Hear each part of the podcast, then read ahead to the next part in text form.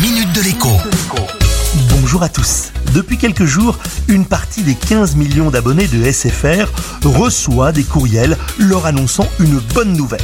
Bonne nouvelle, votre forfait évolue avec plus de gigas pour profiter de la 5G. Bonne nouvelle, SFR Cloud, c'est désormais 200 gigas.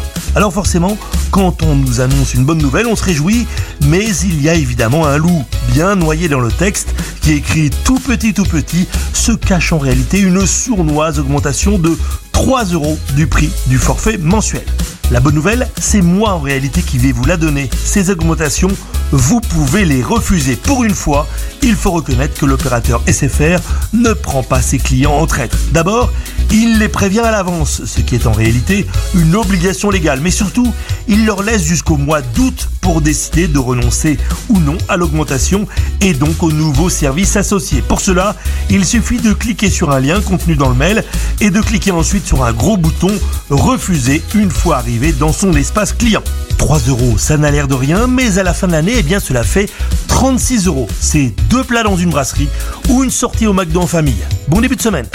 La minute de l'écho avec Jean-Baptiste Giraud sur radioscoop.com et application mobile Radioscoop.